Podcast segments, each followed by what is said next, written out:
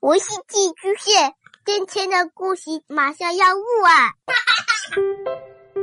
孩子的世界充满了色彩和欢乐，用有温度的声音讲你爱听的故事。白羊叔叔和大明的晚安故事。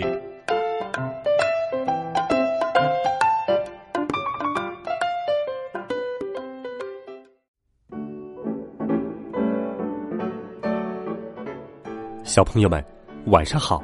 又到了白羊叔叔给你讲故事的时间了。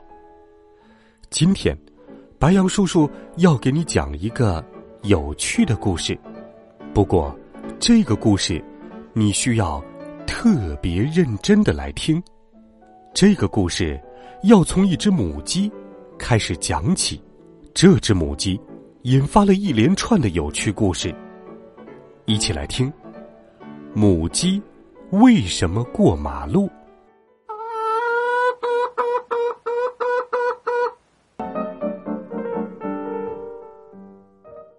有一天，一只母鸡跑着过马路，咕咕咕咕咕咕咕咕，惊动了一群奶牛，哞哞，咚咚咚咚咚，母牛冲上了一座旧桥，咯啦啦，咯啦啦，旧桥塌了，奶牛掉进了桥下路过的火车里，哞儿。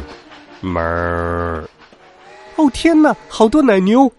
嗯，谁点的嫩牛肉？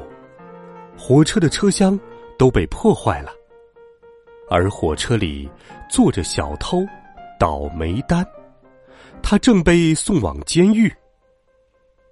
倒霉蛋趁乱溜下火车，嗯哼哼哼哼哼，跑进树林，树枝。把他的包裹刮了一个洞，洞里掉出了他偷来的金表。金表的亮光被喜鹊看到，它扑下来，叼走了金表。啪啦啪！可惜金表太重，掉进了弗莱彻家的水箱，堵住了水管。弗莱特先生正在洗澡，哎，水怎么没了？弗莱彻太太，你去看看水箱。弗莱彻太太爬上梯子检查水管，他登到高处，看到了远处火车冒的烟，他以为着了火，就叫了消防车。消防车吗？这里着火了，快来！消防车上的消防员拿破仑正随时待命，可他忘了放低梯子，飞驰消防车上的梯子刮断了赞博制冰厂的电线。哦，我好像闯祸了！冰块融化了，市区里大水泛滥，交通混乱。天哪，怎么来了这么多的水呀？水淹了路面。安德森太太没办法准时回家。安德森家的双胞胎正在做着科学试验。他们用蜡烛加热烧杯，他们在向里加着各种化学制剂。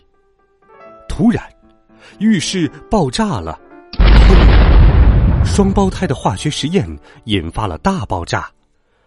被爆炸吓晕的克拉瑞拉。一头栽进了梅尔的垃圾车。克拉瑞拉需要休息几天，只好不情愿的把一场大赛的门票送给了侄子罗洛。罗洛高兴的去看了比赛。罗洛在现场看比赛时，退休的数学教师卢卢碰正在看电视直播，碰巧看到了观众席中的罗洛。他一下子就想起罗罗上学时的调皮捣蛋样儿，啊，还是没有变，气死我了！想想就生气。噜噜碰拿起了拐杖，嘿，他砸碎了电视机。噜噜碰在花园里埋烂电视的时候，有一个重大发现：他挖的坑里有一节化石。重大发现化石被装在了卡车上，这是长长的一节恐龙化石，准备再到研究所去做精密检验。卡车路过福恩的地毯商店，引得福恩一走神，把他粗心的助手胡伯。卷进了一条最好的东方地毯。嗯嗯，老板，你帮我卷起来了。可是他并没有听见，因为他的注意力都在拉着化石的卡车上。卷着胡博的地毯运到了克莱伯科公馆。克莱伯科公馆的汤姆森以为胡博藏在地毯里是想偷窃珠宝，他拿起电话就要报警。警察吗，快来我们公馆！我怀疑有人要偷窃珠宝。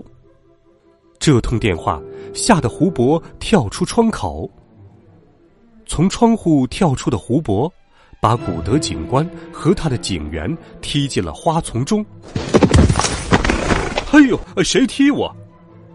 就在花丛中，他们抓住了藏身在此的小偷倒霉丹。